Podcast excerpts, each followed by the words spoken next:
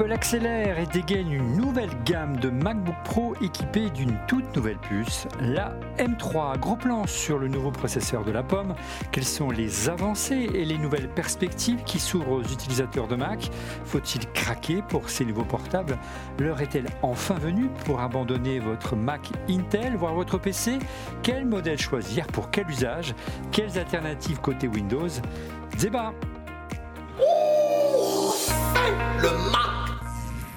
Et bonjour à toutes et à tous. Vous regardez On refait le Mac Elias au RLM. Très heureux de vous retrouver pour notre débat tech hebdomadaire, une émission en musique. Cette semaine, euh, je fais signer à la régie qu'il y a la musique dans euh, le studio, avec comme chroniqueur en plateau cette semaine Laurent Magic Fontanage. Bonjour Laurent. Il est de retour. En plateau également, le merveilleux Stéphane Zibi. Euh, bonjour Stéphane. Bonjour Olivier, bonjour à toutes et à tous. En duplex, c'est Christian Awesome, The Grave and Underside. Ça va bien, from Belgium. What's up, what's up, what's up, dude? Voilà. Et sans oublier, on le voit à l'écran, notre spécialiste des processeurs, notre professeur tournesol euh, des processeurs qui va nous dévoiler tous les secrets de la puce M3, mais il entend très bien le spectaculaire Fred Crassa. Salut Fred. Merci Olivier, merci à tous. Heureux d'être là avec vous. Et un salut particulier aux, membres du club ORLM. Hein. Vous savez, c'est la version premium de notre euh, chaîne euh, YouTube. En vous abonnant, vous soutenez ORLM tout simplement et en contrepartie, ben, vous suivez l'émission en direct 24 heures à l'avance dès le jeudi soir. Et puis, euh, vous pouvez venir assister aux enregistrements ici, rue La Boétie à Paris, au village Baïsia. Toutes les infos sur notre chaîne YouTube ou en scannant le QR code. Un petit mot tout de même pour vous remercier euh, d'avoir été si nombreux la semaine dernière pour le live qu'on a fait très tard dans la nuit. Euh, plusieurs milliers de personnes, donc on vous remercie, on vous embrasse infiniment. Et puis merci également de tous vos témoignages de sympathie euh, dans les commentaires suite au décès de notre réalisateur Steve Guibert et qui nous manque beaucoup, croyez-moi. Allez, une petite page couleur à présent. Un mot au sujet de notre sponsor Sandis Professional qui, à l'occasion de la sortie des nouveaux MacBook Pro, vous propose un, concours pour remporter un Jedi Project euh, d'une capacité de, de 6 Tera. Regardez, il, est à côté de moi. Alors ça, c'est le MacBook Pro M3, mais le Jedi, il est là. C'est un disque dur portable et robuste à poser sur votre bureau, créé pour, euh, vraiment pour les créateurs. Et il se connecte au Mac en Thunderbolt 3. Il embarque un disque UltraStar à 7200 tours par minute, mais également il offre euh, la nouveauté d'intégrer un logement pour module ProBlade SSD Mag. Vous pouvez ainsi dérocher et archiver directement tous les contenus de vos appareils photo, caméra, euh, initialement stockés sur le de transport. Il suffit pour cela de retirer le module SSD du boîtier branché à votre cam et de le glisser dans le G-Drive Project. Ce G-Drive Project euh, vient joliment compléter l'écosystème euh, modulaire ProBlade il y avait le SSD Mag, il y avait le problème de transport et maintenant le problème Station. Euh, de la capture sur le SSD Mag jusqu'à 4 Tera, à la sauvegarde de vos créas sur le G-Drive Project jusqu'à 22 Tera, c'est considérable. Pour emporter euh, ce G-Drive Project 6 Tera, offert par Sanis Professionnel, il suffit de répondre à les questions qui vous sera posées en fin d'émission directement en dessous dans les commentaires YouTube. Soyez attentifs car la, réponse va vous être donnée, vous êtes glissé de manière euh, subreptice. voilà, regardez comment ça marche. Ouais, ça, c'est la, version nomade. Vous savez, il y a avec les petites SSD, ça on le branche sur sa caméra, on récupère le SSD nomade, pas plus besoin de carte SD. Vous le mettez ici dans le lecteur. Clac, c'est en Thunderbolt 3. Vous dérochez à la vitesse de l'éclair directement sur le disque en 7200 tours par minute. Voilà, une belle une belle invention. Euh, autre question euh, qu'on va vous poser, mais tout de suite pas dans la fin de l'émission, celle qu'on vous a déjà posée, celle de notre sondage. Deux sondages cette semaine euh, qu'on vous a préparés autour du MacBook Pro M3. Travaillez-vous encore au quotidien sur un Mac équipé d'une puce Intel? On était très curieux de savoir pourquoi, parce que lors de la conférence Apple, ils ont beaucoup comparé le M3 à la puce Intel, considérant qu'il y avait énormément de monde. Alors c'est vrai qu'on a on a un public très appeladique, très équipé, très en pointe, et vous êtes encore 34,3% euh, à travailler, encore un bon, un bon tiers, plus d'un tiers à travailler encore sur puce Intel, et vous êtes une large majorité, 65,7%, à avoir déjà adopté une puce Apple Silicon. Deuxième sondage, si vous travaillez encore sur un Mac à puce Intel, et, l'annonce, euh, et à l'annonce des MacBook Pro M3, M3 Pro et Max, et non pas Ultra, Apple vous a-t-elle convaincu pour adopter un nouvel ordinateur à base de puce Apple Silicon et vous êtes 51,7% euh, à répondre non pour les utilisateurs d'Intel. Vous êtes encore euh, sur, euh, sur la défensive, 8 et 48,9%. Beaucoup de questions en tout cas cette semaine euh, et beaucoup de curiosité autour de cette magnifique machine qui est juste à côté de moi. Notamment, regardez sur Twitter d'Axel Follet euh, euh, en test. Les puces MX donnent tellement de vie à ces machines. Avant l'iMac 27 pouces Intel 2019 et maintenant un Mac Studio et Studio Display. Et ce qui me concerne, la différence est ouf. autre réaction d'Alexandre, j'ai migré vers le MacBook Pro M1 Pro, c'est juste incroyable, aucun regret. J'ai encore mon MacBook Pro 13 Intel, mais il faut que je le fasse réparer. Bonne chance. Raphaël Thaïs également équipé d'un iMac 27, j'en suis, très content, mais j'en ai rien dans la gamme pour le remplacer. Le couple studio est de plus en est, plus cher et pas all-in-one, tout en un, pratique pour l'emmener en week-end.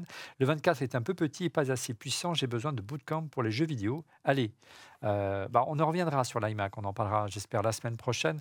Euh, et c'est vrai qu'il manque beaucoup un, iMac grand format. Euh, c'est un petit peu le maillon manquant. Allez, gros plan à présent sur les nouveaux MacBook Pro hein, pour savoir s'ils disposent d'arguments pour, pour abonder son Mac à puce Intel. Et on commence, bien sûr, par le design. Pas si vous avez remarqué mes premiers points. Alors, ça ne se verra pas sur le plan quand vous a préparé parce qu'on le monte de dos et cette nouvelle robe euh, euh, noire sidérale. On va en parler dans un instant. Mais adieu la touch bar. Hein. Le MacBook Pro 13 euh, M2, l'entrée de gamme, souvenez-vous, des MacBook Pro équipés d'une touch bar disparaît. Et elle est remplacée par un MacBook Pro 14 pouces. La touch bar, les amis, a été un échec. Qui veut prendre la parole, Laurent ou Stéphane? Je vais prendre la parole. C'est une super idée, je trouve. Franchement. D'avoir arrêté? Non. À la base, non l'idée d'innover et de, vouloir sortir quelque chose de nouveau, franchement, ça aurait pu être quelque chose de génial. Après, Acer s'y était, euh, était attelé avec des écrans qui se déplacent et tout. Non, non, plus ambitieux. Oui, oui, mais et ça n'avait pas du tout fonctionné. Tu vois, à l'exception d'une niche.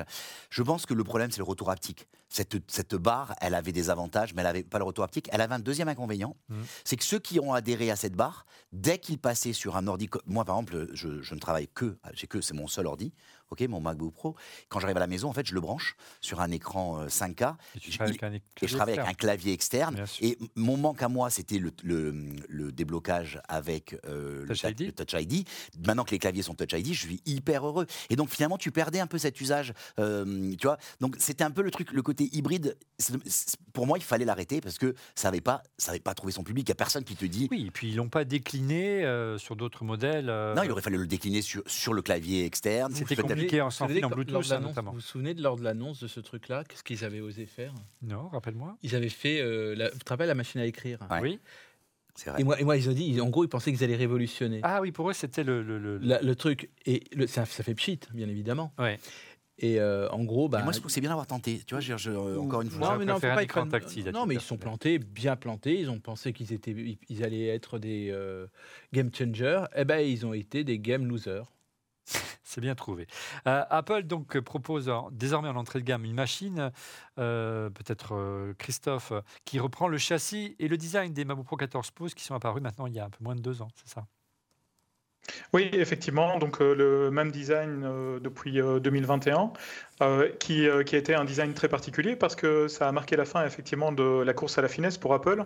Hein, vous vous souvenez, en fait, on, avait des Macs qui devenaient de plus en plus fins, etc., etc., jusqu'à un moment donné à avoir des problématiques au niveau du clavier, par exemple, entre autres. Euh, et bien c'est terminé, c'est derrière nous, ça, maintenant. Et de la, chaleur, effectivement, comme. Euh, effectivement, comme le dit Laurent, en fait, la dissipation thermique était euh, de moins en moins bonne.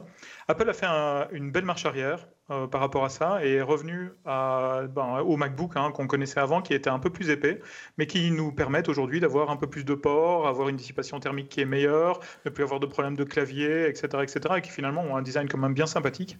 Et effectivement, ben, ça a été, euh, ça a été un peu, un peu ce design en fait qu'on a vu apparaître et qui continue à fonctionner aujourd'hui pour, pour le moment et qui ben, qui pour moi en fait est un, est un très bon choix de la part de Apple. Et à noter qu'effectivement il se décline donc en 14 et en 16 pouces, mais la, nouveauté, donc on va en parler longuement tout à l'heure avec euh, Fred Crassa, c'est l'arrivée d'une puce M3. Hein. il y a plus, c'est plus réservé uniquement aux versions Pro, le MacBook Pro 14 16 ça va faire plaisir, c'est, ça va faire plaisir à, la, à Christophe qui adore les BMW. C'est vrai, BMW. Euh, et surtout que cette puce M3, elle n'est disponible que sur le 14, hein, pas sur le 16. Euh, alors, la principale nouveauté, vous l'avez vu euh, dans cette émission, c'est l'arrivée d'une nouvelle couleur baptisée Space Black, noir sidéral. Qu'est-ce que vous en avez pensé, messieurs? On commence avec Fred, qui n'a pas eu, qui a pas eu la parole encore. Attends, la puce M3, elle est disponible que sur le 14. Eh oui. Eh oui. Eh non, j'ai pas compris ce que de la, de la, ta phrase. Je suis désolé, mais excusez-moi. Je... la puce M3 disponible sur ah le 14. D'accord. Et le, euh, si tu veux un 16, il faut prendre un M3 Pro ou un M3 ah, Excuse-moi, j'avais pas, compris. J'avais pas compris. Max. Qu'est-ce que tu as pensé de cette couleur, euh, mon, cher, mon cher Fred? Alors, écoute, le premier, le premier truc que j'ai vu, j'ai pensé au R. Euh, et je me suis dit, on va avoir des traces de doigts. Ils nous refont le truc du R en bleu. Hein, c'est un bleu, euh, bleu sidéral, on va dire. Et euh, j'étais agréablement surpris de voir que les premiers, les premiers youtubeurs, influenceurs qui ont pu. J'essaie de me faire toucher, des traces de doigts. Ouais. Vas-y ils ont tous, euh, ils ont tous remarqué que les traces de doigts étaient bien moindres euh, euh, avec ce, nouveau revêtement, ce nouveau traitement de surface. Donc, j'attends de voir, mais je suis plutôt enchanté de voir ce côté anthracite en fait, plus qu'un noir. Ça, c'est un bel anthracite qui, qui marque pas. Donc, bravo. bravo. Alors moi, moi, je vais être cash. Je vais être cash et je vais dire à nos auditeurs ne l'achetez surtout pas. Ah bon, d'accord. Mais vous l'achetez surtout pas. Vous, ne, Parce qu'en fait, alors je vais le dire. Parce qu'en fait, il n'y en aura plus pour toi après. Non, pas du tout. Non, non, non, lui, il a son M1 Pro, il en est très content. Non, mais, mais, par contre, je l'ai acheté en urgence, tu te souviens, je l'ai acheté le soir de l'annonce. Développe. Et j'ai fait une erreur. Donc en fait, je vous donne ce conseil. Les MacBook Pro aluminium, prenez-les dans la couleur aluminium. Celui-là, on ne voit pas trop, on a l'impression que c'est un gris euh, normal. mais C'est un noir sidéral. C'est un, gris sidéral. Gris sidéral. Et en fait, c'est une merde. C'est-à-dire que le, le, bracelet de la montre sur le bord de coin de l'ordi, en fait, là, il est, il est devenu, il, il, perd l'anodisation. Parce qu'en fait, c'est une Il devient argent. Il devient argent. Là où on branche. C'est quand on n'est pas soigneux, ça, Laurent. C'est quand oui, mais, la montre, tu peux rien faire. Tu peux rien faire. Tu vas pas mettre un autocollant au bord de ton truc. Donc, si les gens veulent garder un ordinateur qui reste, oui, tu mets des bracelets en plastique, toi, mais tu es, une gonzesse pour ça. Mais donc. non, ça en était dans Refait l'éléphant, on mettrait un drapeau jaune ou un drapeau rouge. Mais... Donc. on est, il, il ça. avec Laurent. On peut refaire je, je, suis, je, suis, je suis politiquement incorrect. Tout le monde le sait. De toute façon, je me fais lyncher dans les commentaires. Donc, toi, tu conseilles de prendre une couleur alu Je considère de prendre la couleur alu, même pas gris sidéral. De toute façon. Et c'est euh, pareil sur l'iPad. Hein. Moi, j'ai un iPad euh, foncé. Ce n'est pas le thème du jour. Réservé de toute façon, le noir, le noir sidéral, Stéphane, de toute façon, le noir sidéral n'est pas réservé à tous. Non, ça c'est sûr que le noir sidéral est une offre réservée aux versions 3 pour les M voilà. Pro et M3 mm, euh, Max. Donc si tu prends un M3 d'entrée de gamme qui sera le plus vendu, il restera en gris ou en argent, donc il résistera mieux aux tâches de doigts et d'usure. Et, voilà. Et donc des, des connecteurs. Non, mais, mais, c'est vrai qu'il est magnifique. Moi, j'étais. Si on peut remettre l'image, en fait, à gauche, vous euh, avez le... le. Notre réalisateur nous a dit que ça ressemblait de plus en plus à un PC, par contre. Oui, mais il n'était pas de bonne composition. Si, si, il a, il, a, il, a, déjà eu des Dell. Donc là, si je me trompe bien, pas, c'est un 13 pouces ou un 14 pouces. Euh, euh, noir sidéral et à droite c'est gris sidéral et à droite noir sidéral. Donc on voit vraiment une vraie différence, c'est vraiment beaucoup plus prononcé, la couleur elle est beaucoup plus foncée. Euh, entre le gris sidéral et le noir, sidéral. Tu le disais, euh, Christophe, côté connectique, on, on, dispose vraiment maintenant de pas mal d'avancées. Fini les, connecteurs, fini les adaptateurs ou presque, hein, euh, Christophe? Non, mais moi, j'ose plus rien dire. Hein. vas-y, vas-y, développe, développe. Qu'est-ce qu'on a comme connecteur? Alors, on a, on a un tas de connecteurs, Olivier. On a deux Thunderbolt USB 4 sur le 14 M3. Donc l'entrée de gamme est un peu moins fournie. C'est ça? Quoi ça? L'entrée de gamme est un peu moins fournie un peu moins fourni de un Thunderbolt USB 4 euh, par rapport au euh, donc entre le 14 M3 et le 14 M3 Pro et Max et le 16 M3 Pro et Max également. Voilà, et on retrouve donc un... de connectique. on retrouve le Max 7, ça c'est pas une surprise qui n'existait pas sur le MacBook Pro Touch Bar. Hein, par contre, il est il est superbe en fait quand on est en gris, en, black sidéral, donc en, noir sidéral. Il est vraiment superbe parce qu'il prend la même couleur que le, black sidéral également. On a un lecteur de carte SD et un HDMI également. Alors, qui veut développer le peut-être toi, euh, si tu veux bien, Fred, le côté, euh, on parlait de l'HDMI à, l'instant, les différences sur les capacités d'affichage, notamment du M3, c'est important de préciser qu'on peut pas, euh, on n'a pas tous la, même gestion des écrans externes, hein, Fred, d'un modèle à l'autre. Hein. Ouais, tout à fait, parce que les puces, en fait, euh, ont ce qu'on appelle un display, euh, un display engine, donc un contrôleur euh, pour gérer les écrans. Et bien sûr, quand vous gérez beaucoup d'écrans, comme c'est le cas avec le Max, qui peut gérer jusqu'à 4, 6 écrans, je crois, suivant la définition, ben, il, faut, il faut de la place sur la puce. Donc le M3, ce qu'il a, c'est ben, il a son écran interne, évidemment, et puis il peut avoir un deuxième écran. Je crois qu'il peut monter jusqu'à 6K quand même, hein, donc il n'y a pas de souci, mais vous n'avez qu'un écran. Vous n'avez qu'un écran. Alors que le MP3 Pro, le M3 Pro, pardon, euh, lui peut gérer euh, deux autres écrans supplémentaires Donc, euh, on peut faire une config comme ça à trois écrans avec un Pro. Donc, ça, c'est ça. Les gens aiment bien avoir deux écrans maintenant, même pas un seul écran externe, mais deux.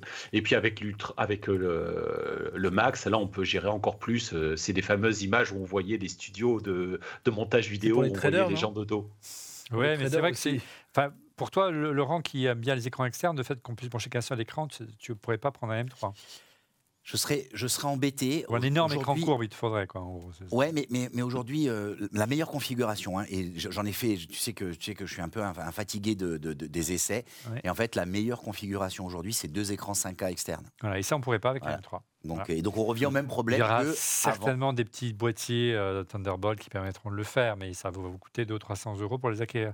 Euh, parlons de l'écran intégré, euh, Stéphane. Ce sont des écrans mini LED. C'est la vraie différence par rapport au 13 pouces voilà. Le rétro, un rétro, il y a un rétro, rétro éclairage pardon, mini LED qui a pour spécificité d'offrir des noirs très profonds et un affichage HDR. Il faut noter l'arrivée de la technologie ProMotion pour un rafraîchissement jusqu'à 120 Hz. Donc ça, c'est comme sur l'iPhone, et c'est un vrai un vrai avantage par, bah par, rapport à, l'ancienne génération 13 pouces, voilà, je pense même si elle est vendue un peu plus cher. Je pense que pour la batterie, ça aura un impact. Euh, Aussi, c'est vrai. Voilà. Quoi que la batterie. Euh, elle est plutôt bonne. Plutôt... Ouais. bon, mais pour autant, pas de dalle OLED. Les Mac ne sont toujours pas équipés de dalle OLED. Ça reste encore l'apanage euh, des PC. Euh, alors, le plus bizarre, Laurent, c'est le, choix de l'encoche, ou peut-être euh, Christophe, au, sommet de l'écran.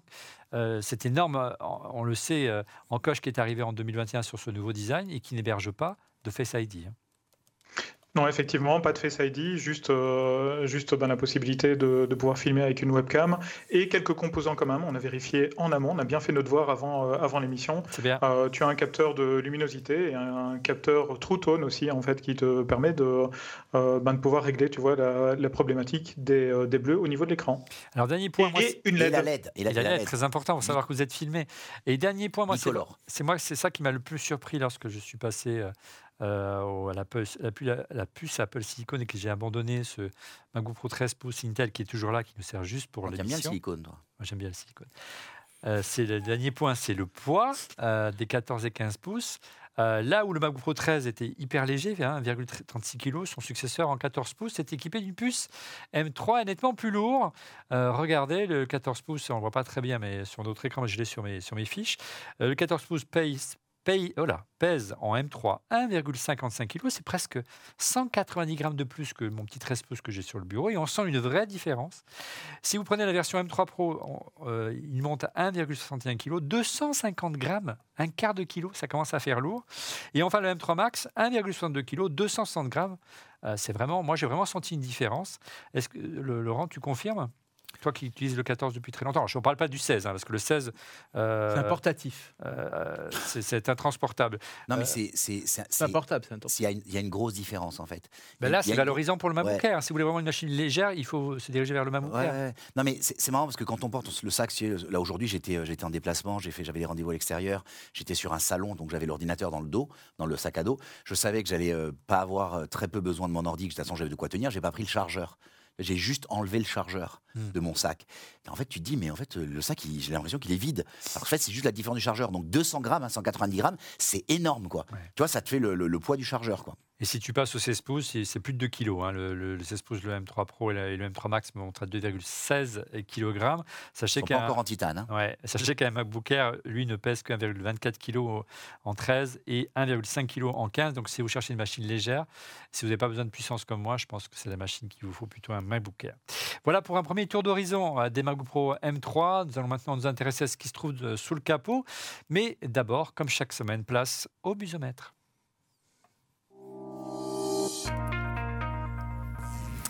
À nouveau, la boutique ORLM s'est ouverte sur notre chaîne YouTube euh, en scannant euh, un QR code. Découvrez nos t-shirts, casquettes, sweatshirts, polo, mug, tapis souris ou autres, euh, ou autres widgets aux couleurs d'ORLM, dont certains sont des tirages limités le temps d'une saison. Faites attention, il y a plein de nouveautés du côté de Refait la Pop notamment. Allez, le busomètre. Et en l'absence de, Didier cette semaine qui, qui est en vadrouille, c'est notre ami Laurent qui s'y colle. Quelles sont les rumeurs ou infos qui ont le plus buzzé cette semaine sur le alors la première, euh, la première, euh, la première info, c'est euh, vu que ce soir je suis dans le dans, le, les walks vont, vont mourir hein, sur le- le- les commentaires. C'est Chirac, on disait, c'était quoi? C'était deux minutes, deux minutes euh, de truc, douche Tu comprise. développeras après. Ah Et ben là, c'est pareil. Donc, c'est 30 minutes chrono, c'est-à-dire que tac, tac, bom, bom, balaboum, Tim Cook débarque, clac, clac, ting, ting, 30 minutes, c'est plié. Au Tant mieux. On était fatigués. Non, mais je sais, mais t'imagines T'étais pas avec de te faire. hein. Non, j'étais euh, j'étais euh, sur le, le- le centre des États-Unis, le sud des États-Unis, comme 30 ils disent là-bas. chrono, c'est la keynote la plus courte de l'histoire d'Apple. Non, mais surtout déjà qu'elle était spéciale cette euh, keynote. hein. Elle avait une spécificité, c'est qu'elle était à un horaire très décalé. Même aux États-Unis, je peux te dire que ça a gueulé. C'est-à-dire que sur la côte est, c'était 20 h et ça les faisait suer de devoir. matin. Tu vois, les gars disaient mais pourquoi Qu'est-ce qui va être annoncé? En fait, il y a rien qui a été annoncé. Donc il y avait, il y a quelque chose qui est bizarre autour de cette cette keynote. Allez, 30 minutes, emballé, c'est pesé. Euh, voilà. Et rapide tour d'horizon, les amis, pour les personnes qui veulent prendre la parole, euh, que vous inspire ce format? Pourquoi cet horaire et pourquoi ce format aussi court? Est-ce qu'il ne manquerait pas un morceau? Est-ce qu'ils n'auraient pas annulé un truc au Ah, dernier c'est moment? Euh, en fait, en- annonce avec en un fait, l'horaire- était, était. En fait, c'est l'horaire, c'est pas la durée. Parce que la durée, quand. Ah, et 30 minutes. Tu- Non, non, mais la durée. Non, mais, la- colloques- non, mais, non, je mais- convoque pas la Terre entière pour 30 minutes de keynote. ce que je veux dire, ce que je veux dire par là, c'est que fais un communiqué de presse. non, mais ils faisaient des communiqués de presse jusqu'à présent, Ouais. et peut-être qu'ils avaient quand même, quand même, euh, des ventes qui étaient moyennes. Ah, c'est pas donc- moyenne, ce sont très mauvaises. je sais, c'est pour ça que j'ai dit, parce que c'est moi qui, en plus, qui ai annoncé les chiffres euh, lors, de euh, lors de cette keynote. Mais ce que je pense, moins qu'ils- 39, trente, euh, entre 30 et 40 de ventes en moins de, Ouais, de et, hein, et donc, en gros, c'était, ils Énorme. pouvaient pas, ils pouvaient pas garder le même format. Pour moi, c'était ça déjà, et donc il fallait qu'ils montrent quelque chose. Comme selon eux, et comme ils ont comparé d'ailleurs, on en parlera d'ailleurs un peu plus quand on avancera dans l'émission, parce qu'on a, en, en gros, ils ont fait que des comparaisons avec l'Intel, les puces Intel, ils n'ont jamais comparé avec les- le M1, ils n'ont jamais Si, comparé ils ont avec le comparé M2. avec les M1, mais pas avec le M2. Euh, non, j'ai- non, oui, un petit peu au tout début, mais en gros, ils disaient c'est l'Intel, Ouais. Intel, Intel, Intel, Ouais. c'est 100 fois plus puissant. Ils annonçaient quoi? En gros, en gros, pour moi, c'est une façon de repasser de l'autre côté euh, définitivement de la force. C'est-à-dire plus d'Intel possible. Ouais. C'était pour moi. Enfoncer le clou, quoi. Pour- Voilà, exactement. Mais tu sais, un clou, euh, fort là, donc là, je pense que c'était ça. Maintenant, c'est vrai que la, la brièveté, c'est-à-dire qu'il n'y avait pas d'iPad, il n'y avait rien d'autre à annoncer, il n'y avait pas d'autres produits potentiels. Qu'est-ce qu'ils allaient annoncer? Moi, pour moi, je pense qu'on était. euh, Une piqûre de rappel. Ouais, plutôt, mais le format, l'horaire m'a un, petit peu surpris parce qu'on pensait vraiment qu'ils allaient euh, peut-être faire euh, une annonce par rapport au Japon. On pensait peut-être Nintendo, Sega ou je sais pas quoi. Ouais. Finalement, ça C'est plus fort que toi. bah, ça n'a pas marché. peut-être la, la vente ou je sais pas. euh, peut-être Bon. euh, voilà, le deal n'a Ah. pas marché. Euh, Et beaucoup de gens, beaucoup de gens pensaient effectivement que le décalage pouvait indiquer euh, le fait que ce soit pour être sur un horaire japonais et peut-être que la- le côté très court euh, veut dire qu'ils ont coupé quelque chose. Donc c'est pas, c'est pas bête. Les observateurs US disent qu'en gros, ils voulaient euh, célébrer Halloween, rien de plus, et donc ils sont mis à l'heure d'Halloween. Et euh, pour moi, c'est un- ça a fait pchit, hein, tout ça. Mais bon, c'est pas grave. Seconde info ou rumeur Non, non, ça a été tourné à l'iPhone. Ah, tout toujours la keynote. La keynote, donc la keynote a été tournée à l'iPhone. Alors nous, on a été précurseurs là-dessus, hein, puisqu'on avait fait une émission il y a deux ans euh, intégralement tournée à l'iPhone, et ça avait été, euh, c'est intéressant parce que le public nous avait dit, euh, ah mais c'est sympa, il y a un, y a un- y a un, un grain, Ouais. hein, comme un truc qui, qui est original. Alors on n'était pas dans la même pièce, on était dans le, le grand hall Pas en bas. d'incrustation numérique comme on fait aujourd'hui. Non, voilà, tout à fait. Mais, Notre mais décor c'est- est virtuel, donc c'est un peu compliqué. non, mais c'était un vrai décor, c'est un vrai décor, mais ça avait beaucoup plu et ça, avait, ça avait été un succès. Pour nous, c'est quand même beaucoup plus facile, incroyablement, que de déployer des caméras pro. Non, mais, mais bon, après, les iPhones, ils pardonnent après, énormément en termes de réglage. Ce qui est intéressant, c'est que, alors attention, hein, c'est pas des iPhones, c'est pas l'iPhone euh, comme ça tourné à la main. hein. c'est derrière, il y a des optiques. euh, Allez, le, non, co- vas-y, le commute, euh, Non, non. Paul, le co- non, non, mais c'est pas, tu vois, je veux dire, c'est, c'est, euh, il faut regarder le matériel. L'iPhone, il est fixé dans un cadre en aluminium. Il y a des poignées, il y a des stabilisateurs, et puis surtout, souvent, il- souvent, il y a un objectif en plus. en gros, ils avaient tout l'écosystème RAID, hein, je ne veux pas Ouais. dire de bêtises, hein, c'est ça, Christophe. Et, à la place de la caméra RAID, il y avait, il y avait un iPhone. C'est Alors, ça. des- des- des, euh, et puis en lumière, c'est voilà, et euh, Non, mais surtout, c'est, grues dans tous les sens. c'est comme, c'est comme un film, c'est comme un cinéma. Ouais. C'est quelque chose, il s'est préparé, c'est pas fait tourner à la va-vite et tout ça. Donc bon, ils sont très forts. Donc et, et- et le rendu était pas mal. Tu vois, il Allez, faut- faut- on, on continue. Ouais. Mais je pense que Oui, le, Oui, truc qu'il faut mettre en avant, par- le truc qu'il faut mettre en avant, c'est qu'effectivement c'était tourné à l'iPhone, donc il y avait pas mal de matériel, mais c'est surtout la mise en lumière en fait qui permet d'avoir des images comme, euh, comme on les a vues quoi. Oui, exceptionnel, effectivement. C'est aussi, c'est aussi une façon de montrer aux autres, les gars, ne nous dites pas qu'on peut pas tourner à l'iPhone. Regardez, nous on le fait. Non, mais il faut. euh, enfin, depuis le temps qu'on tourne cette émission, on a remarqué que c'est beaucoup plus facile de tourner une émission à l'iPhone parce qu'il pardonne énormément sur la lumière. Euh, vous voyez, on peut même filmer en pleine nuit aujourd'hui avec un iPhone. Ça, ça, fonctionne bien avec un peu d'éclairage. On a des images, on fait des photos de nuit, on a l'impression d'être en plein jour. Avec une caméra pro, bon courage, il faut avoir quelques connaissances et quelques réglages derrière et un bon, un bon éclairagiste. Donc euh, voilà, ça montre que ça va dans le sens de l'histoire. Et, et l'iPhone, nous, si on pouvait utiliser euh, des iPhones autour des caméras à 10 000 euros devant moi, je, signerais les deux mains. Mais le problème, c'est que pour le techno d'incrustation numérique, l'iPhone, il n'est pas encore au point, mais ça va pas tarder, hein, on espère un jour. Puis accessoirement, on a besoin de robotiser. Bon, bref, voilà. On continue, troisième info, rumeur. Euh, alors, on sait quoi C'était quoi? C'est travailler plus pour gagner plus C'est plus moins, moins, moins c'est plus. Bon là, on a eu un 8 gigas égale 16 gigas. Enfin, on a eu un petit flou artistique autour. Une déclaration d'Apple. Une déclaration du style. Oh non, vous n'avez pas besoin de 16 gigas, 8 gigas. pourquoi on n'a pas besoin de 16 gigas? Parce qu'on l'a pas dit, mais on va le dire dans un instant avec Fred. Le MacBook euh, Pro M3, même M3 Pro de base, est équipé de seulement 8 gigas de mémoire. Alors, c'est intéressant parce que dans l'histoire, on sait que Apple avait besoin de moins de mémoire. Ils nous l'ont prouvé avec les iPhones.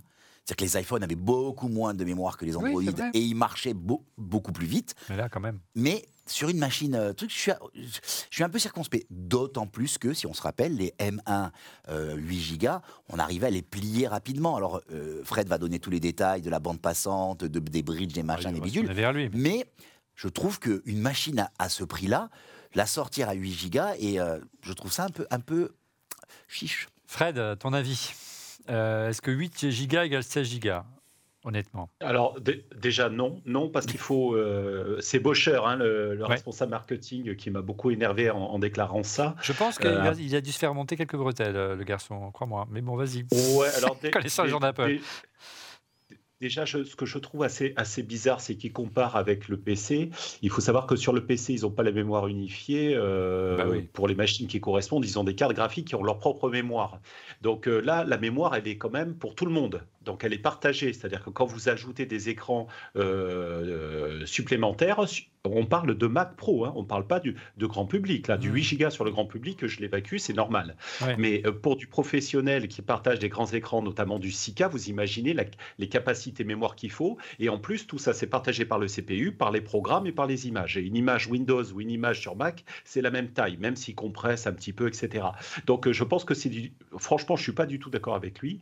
Euh, je suis pas du tout d'accord, surtout que le 14 pouces en M3 Pro ainsi que le M3 Max, ils démarrent tous les deux à 18. Ouais, même pas 16, à 18. Oui, et, quelque part, je, peux avoir besoin en tant que professionnel de la photo, non pas de grosse puissance GPU, etc., mais un M3 qui est très puissant hein, euh, me suffit. Par contre, j'ai besoin de mémoire. C'est pas parce qu'on a de on n'a pas besoin de eh puissance maximum ou GPU qu'on n'a pas besoin de mémoire. Et dans les faits, mon ami, euh, mon ami Vadim de, la chaîne MaxTech américain, hein, il, y a, plus d'un million de personnes qui les suivent. Quand j'ai changé, il a fait une vidéo avec lui sur ça. Il montre que dans Lightroom, quand on déverse des photos massivement euh, plusieurs gigas de photos, comme ça peut arriver pour les gens qui font la photo, et eh bien avec 16, on est bien plus rapide à processeur égal euh, qu'avec 8. Donc il se trompe, c'est pas vrai. C'est pas pareil. Voilà, voilà, voilà qui, est, qui est dit. On, après, assez parlé de Mac, euh, Laurent. Presque. Mais on a espéré.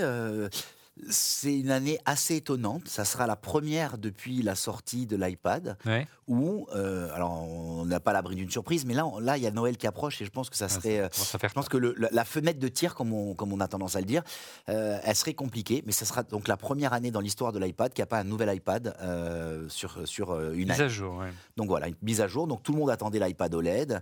il y avait beaucoup de, bruit. On pensait que ça serait, ça ferait partie, et en fait, ben, excite l'iPad. Il n'y a pas eu de nouvel iPad. Et donc les rumeurs annonceraient l'année prochaine, par contre, un iPad équipé d'une dalle OLED. exactement. Donc en fait, fiable aussi pendant qu'on y est. Non, mais euh, c'est pas mal. Hein.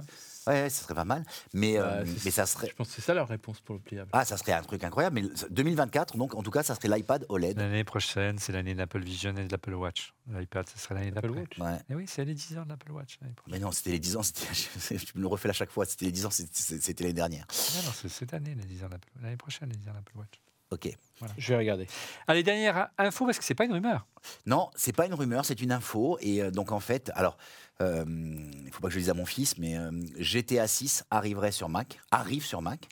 Et alors, bon, ça reste un, ça reste un blockbuster. Alors, c'est pas non plus un jeu, tu vois, avec. notamment que la stratégie d'Apple commence à fonctionner. Voilà, non mais ce que je veux dire, c'est pas le jeu avec un, des, des- des images euh, incroyables et tout.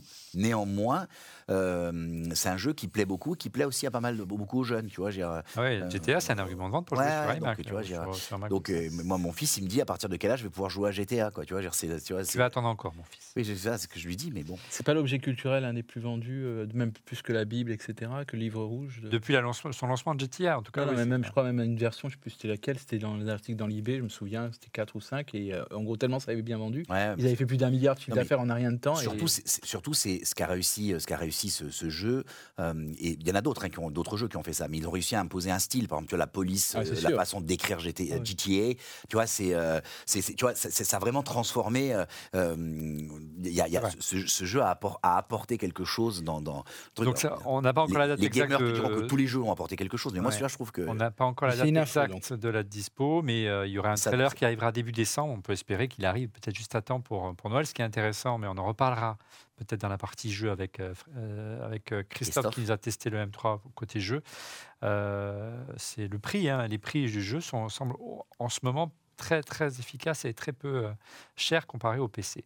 Une petite breaking news, euh, Stéphane. Stéphane. Ah oui, alors juste avant l'émission, en tout cas juste avant, en tout cas, j'ai, euh, on a partagé une chose. Donc il y a Bruxelles, donc l'Union européenne, qui est en passe de forcer Apple à régler son ardoise, petite ardoise de 13 Bah, milliards. rappelle, Ah, pour les- Bah, je les- rappelle, moi, si- enfin, Vas-y, je vas-y, rappelle. vas-y, vas-y, Ouais. vas-y. Donc l'histoire c'est quoi? C'est Apple a négocié. Donc en fait c'est toujours le montage financier que toutes ces sociétés ont fait. Je mets les droits dans un pays, je mets l'exploitation dans l'autre. On achète les droits à l'exploitation et on arrive à, bis- à baisser la, la fiscalité. C'est pas les Avec gens disent- au milieu. les gens ils appellent ça le, le- le- le- le L'optimisation. Non mais c'était il y il y avait le double il y avait le double sandwich norvégien et Donc- tout ça. Attends attends juste juste Donc Apple a domicilié Apple Europe En euh, Irlande. en Irlande. mais pas que, mais pas que. Par exemple, la logistique était basée exprès Oui, aux Pays-Bas pas les pour faire. Euh, C'est pas n'aura du le vol, hein. mais C'est pas du vol, Non, mais c'est c'est de l'optimisation. C'est ils ça le ont basé euh, Apple en Europe, euh, en Irlande, et on dit à partir du moment où nos, revenus- nos bénéfices on- vont être opposés au taux d'imposition, non pas de la France, Mm. non pas de l'Allemagne, de l'Angleterre ou de la. Belgique, cher à, à Christophe, Ouais. mais au taux Ouais, de l'Irlande. C'est un peu plus subtil que ça. C'est qu'en plus, l'Irlande Oui. avait accepté, euh, avait accepté de quelque chose. Une remise supplémentaire, c'est-à-dire qu'ils avaient un taux d'imposition qui est quoi, inférieur à 1 ou 2 Bon. ce qui est au total, misère. la discussion portait sur 13 milliards euh, Donc un manque à gagner pour l'Europe de 13 milliards. 13 milliards. Donc l'Irlande était très contente en disant mais nous on a notre accord, nous on est content, ils ont installé, on gagne de l'argent parce que l'Europe, le- euh, l'Irlande sûr. c'était L'Irlande, elle vraiment- recevait des impôts. eux. Et puis, un, ils recevaient des impôts, et deux, c'était une Des façon d'attirer de l'emploi et tout ça, donc dans une, dans une région sinistrée. Donc l'Irlande a joué ce jeu-là. Donc il y a eu un premier jugement, euh, donc qui a commencé donc depuis 2016, euh, il se, se tire dans les pattes. En 2020, patatras, euh, finalement, ben, c'est, euh, il y a eu euh, un accord, et donc en fait, euh, le Apple n'a pas été condamné. Et là, en fait, là, ils reviennent sur cet accord et euh, en disant mais non, non, non, le, le, le- je sais plus si c'est comment ça s'appelle le nom du juge qui a permis ça, il Peu peut, il peut pas, et donc ils reviennent là-dessus. Et donc potentiellement, ils 13 disent il y a une erreur, il y a eu une erreur de, de, de gestion de, de, de l'accord. Ouais. Et donc en fait, ils disent il faut rejuger sur le fond. Donc en fait, la, la, la potentielle, c'est 13 pas une amende, hein, c'est 13 milliards de manque à gagner à verser pourraient devoir être versés. Et sachant que, que l'Irlande est contre et ne veut pas, parce qu'il veut conserver des bonnes, des- une bonne relation avec Apple. Tout à fait. Voilà, il faudra bien qu'il y ait un jour, une, sorte- à défaut d'optimisation fiscale, une harmonisation fiscale d'autres entreprises vont avoir la même, le même problème de toute Ah, façon. c'est c'est clair et c'est heureux ainsi. Merci messieurs. On enchaîne avec un petit euh, clin d'œil à notre sponsor euh, cette semaine, Sandisk Professional, qui à l'occasion de la sortie des nouveaux MacBook Pro vous propose un concours pour remporter un G-Drive Project d'une capacité de 6 Tera. C'est un disque dur portable et robuste à poser sur votre bureau, créé par euh, vraiment pour les créateurs. Il se connecte au Mac en Thunderbolt 3, donc ça va vite. Il embarque un disque Ultrastar, c'est un vrai disque dur à 7200 tours par minute. Mais également, il offre la, nouvelle, la nouveauté d'intégrer un logement pour module ProBlade SSD Mag. hein. Vous pouvez ainsi dérocher et archiver directement tous les contenus de vos appareils photocaméra, initialement stockés sur le ProBlade Transport. Il suffit pour cela de retirer le module SSD du boîtier branché à votre cam et de le glisser dans le G-Drive euh, Project. Ce G-Drive Project vient joliment compléter l'écosystème modulaire ProBlade, SSD Mag, ProBlade Transport et ProBlade Station, de la capture sur le SSD Mag jusqu'à 4 Tera, la sauvegarde de vos créas sur le G-Drive Project jusqu'à 22 Tera. Pour emporter ce G-Drive Project qui est à côté de moi, 6 Tera offert par Sanis Professionnel, il vous suffit de répondre à la question qui sera posée en fin d'émission directement dans les commentaires YouTube là sous la vidéo. Soyez attentifs car la réponse vous sera ou vous a peut-être même déjà été communiquée au cours de cette émission. Voilà. regardez, c'est génial. Hein. on sort ça en branche en USB-C sur votre caméra. On éjecte le, petit SSD, on le met directement à l'intérieur du G-Drive Project. Et clac, ça monte sur le Mac et vous archivez directement dans le disque dur. C'est 1200 tours, 1200 tours par minute. Génial. Pour les vidéastes et les photographes notamment. Allez, zoom à présent sur les nouvelles puces M3 qui propulsent cette nouvelle génération de MP3, de MP3, de, MacBook Pro. On vous dit tout avec Fred.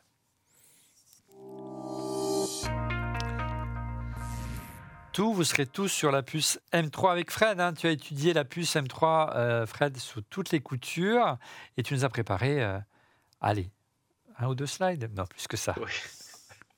Un peu plus, hein, parce que effectivement, ça faisait, euh, ça faisait, je crois que c'est jamais arrivé. Ils ont présenté ce que vous voyez derrière moi, le M3, le M3 Pro et le M3 Max. Ouais, Apple, on l'a dit dans le sommaire, Fred accélère en renouvelant plus rapidement ses puces Apple Silicon. Hein. Euh, oui, ils accélèrent. En fait, ils n'ont pas attendu. C'est pour ça que ça a surpris tout le monde. Euh, il faut savoir qu'en fait, ils avaient déjà pris du retard. Hein. Euh, les, puces M2 Pro, elles sont arrivées au printemps. Elles auraient dû arriver en octobre. Donc, en gros, ils rattrapent le retard. et ce qu'il y a de bien, c'est qu'on voit que TSMC est en capacité, le, Taïwanais qui, qui fabrique hein, la production des puces, est en capacité de, gérer ce, le A17 Pro des iPhone 15 Pro qui est arrivé en septembre. Et en plus, ces nouvelles puces, et aussi bien le M3, euh, le M3 Pro et le M3 Max. Donc c'est plutôt bien au niveau industriel. Euh, Apple n'a pas voulu attendre. voilà, on a attendu moins, moins d'un an pour avoir euh, on a attendu plus d'un an pour avoir le M3, mais moins d'un an pour euh, passer du M2 au Pro, au M3 Pro et du M2 Ultra et du M2 Max. Il faut dire aussi qu'il fallait soutenir les ventes qui ne sont, qui sont pas très bonnes. Euh, alors, tu t'es amusé, je crois, spécifiquement à t'intéresser à la puce M3 et tu l'as comparé à ses aînés, les M1 et les M2.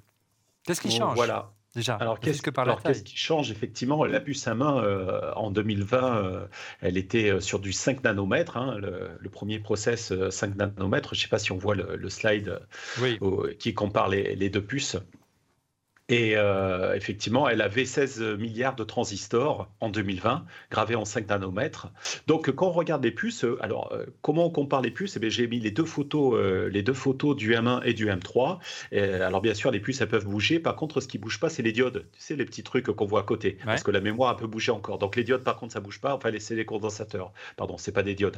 Donc, j'ai mis à l'échelle les diodes, les condensateurs. Et du coup, je me suis rendu compte que le M1, bien sûr, elle est plus petite. Alors, c'est un peu paradoxal parce qu'on se dirait gravé en 3 nanomètres, ça doit être plus petit, le M3. Mais comme ils ont rajouté quand même beaucoup de choses depuis 2020, en fait, elle est un peu plus haute. Elle a à peu près la même largeur. Par contre, elle est un peu plus haute. Donc, j'ai calculé, c'est 15% de surface en plus. Mmh. Mais par contre, elle a pris 56% de transistors supplémentaires, ce qui est vraiment considérable puisqu'elle affiche maintenant 25 milliards de transistors. Et euh, il faut savoir aussi que dans une puce, il y a des composants, enfin des, des composants analogiques qu'on ne peut pas réduire non plus très très bien. Tout n'est pas transistor dans une puce. Donc c'est une puce qui est quand même bien optimisée, assez compacte, elle est grand public et elle a pris de l'embonpoint. mais sans être euh, déraisonnable. Alors, ce qui est plus curieux, Fred, tu le disais tout à l'heure, c'est que c'est le nombre de transistors hein, qui augmente sur le M3 et le M3 Max, mais pas sur le Pro. Ça, c'est plus surprenant. Ah, alors ça, c'est oui, c'est ce qui a surpris. C'est pour ça que je vous ai fait ce tableau-là. Vous voyez en vert en bas euh, le M3 dont je parlais, qui a pris 25% à chaque fois. Vous voyez, entre le M1 et le M2, c'est 25%. Donc ça, c'est régulier. Euh, on prend du transistor, c'est plus puissant, il y a plus de fonctionnalités, tout va bien. Le M Max que vous voyez à droite en bleu, euh, il a, alors là, il a monté, il a fait un bond considérable. C'est-à-dire Ouais, c'est énorme parce que le, le M2, d'ailleurs, il y a une petite erreur. Vous voyez, il y a M1 Max, c'est M2 Max dessous. Il était à 67 milliards. L'année dernière, il avait pris 18%. Enfin, c'est pas l'année dernière, c'est cette année, en début d'année. Ça va trop vite maintenant, Fred. Et ouais, ça va. là, c'est 37. C'est-à-dire que parmi toutes les augmentations en pourcentage de transistors, il n'y a aucune puce depuis trois ans qui a pris autant que le M3 Max. Donc, euh, c'est vraiment colossal. Et celui qui perd, en fait, c'est le, le Pro la puce M3, elle a moins de transistors que l'année dernière et on le verra euh, peut-être un peu plus tard pourquoi. Mais elle passe de 40 milliards pour le M2 à 37 milliards euh, actuellement. Alors, tu t'es aussi intéressé donc, au haut de gamme qui est vraiment impressionnant en, termes de transistors, le M3 Max. Euh, alors, c'est une nouvelle philosophie, une nouvelle architecture. Ils ont revu leur design. Euh, c'est plus le M3, pardon, tu parles du, tu t'es intéressé au M3, Pro et son design. C'est plus un Max dont on a renié une partie euh, inférieure, la partie basse, comme c'était le cas auparavant. c'est vraiment une, nouvelle architecture spécifique. Hein. Ouais, c'est une nouvelle architecture. En fait, ils avaient été malins. Ils avaient développé la puce M1, évidemment, à, l'époque. Et la puce euh, euh, Pro et Max, en fait, c'était la même puce. Euh, ils, avaient, ils avaient fait le design d'un Max la partie basse, il y avait des GPU, euh, plus de canaux mémoire, et puis aussi il y avait les Media Engine. Hein. vous vous rappelez, il y avait les Media Engine euh, qui, sont supérieurs sur le max. Et cette partie-là, il avait enlevé, ce qui fait que euh, c'était bien des puces gravées différemment, mais quelque part au niveau design, il y avait deux, catégories et deux gammes. Là, cette année, et c'était pareil pour le M2, cette année, ils ont complètement revu la partie pro, c'est-à-dire que le M3 Pro n'est pas un max qu'on a tronqué. Et euh, du coup, il ressemble plus à un M3 qu'on a augmenté en hauteur pour rajouter des GPU. Vous voyez la hauteur avec les GPU en haut. Ils ont rajouté des GPU, ils ont rajouté du CPU. Et donc, il a sa propre, son propre design. Et quelque part, bon, il est 60% plus grand qu'un M3. Et donc, ils ont fait quand même une puce plus compacte qui va être, je pense, plus facile à produire, moins coûteuse et avec un rendement supérieur. Parce que vous vous rappelez que c'était très difficile, euh, même sur le M2, d'avoir des puces euh, disponibles. Je pense qu'en termes de production, ça ne devait pas être évident. Donc là, ils ont fait un effort hein, particulier. Ça, industriel. Hein. Il y a beaucoup de. Ouais, ouais. Plus c'est gros, plus c'est compliqué, plus il y a de binning, il y a des erreurs. Donc ça, c'est un changement fort chez Apple. Alors tu nous as également préparé une slide où on voit les différentes euh, gammes de différents modèles de, de puces M3 et as même, tu t'es même projeté sur la future M3 Ultra qu'on voit à l'extrême droite. Ouais, alors euh, ben, oh, vous voyez, euh, il y a le M3 à gauche, effectivement, qui est petit, optimisé, qui est hyper performant. Hein, c'est le marché de masse.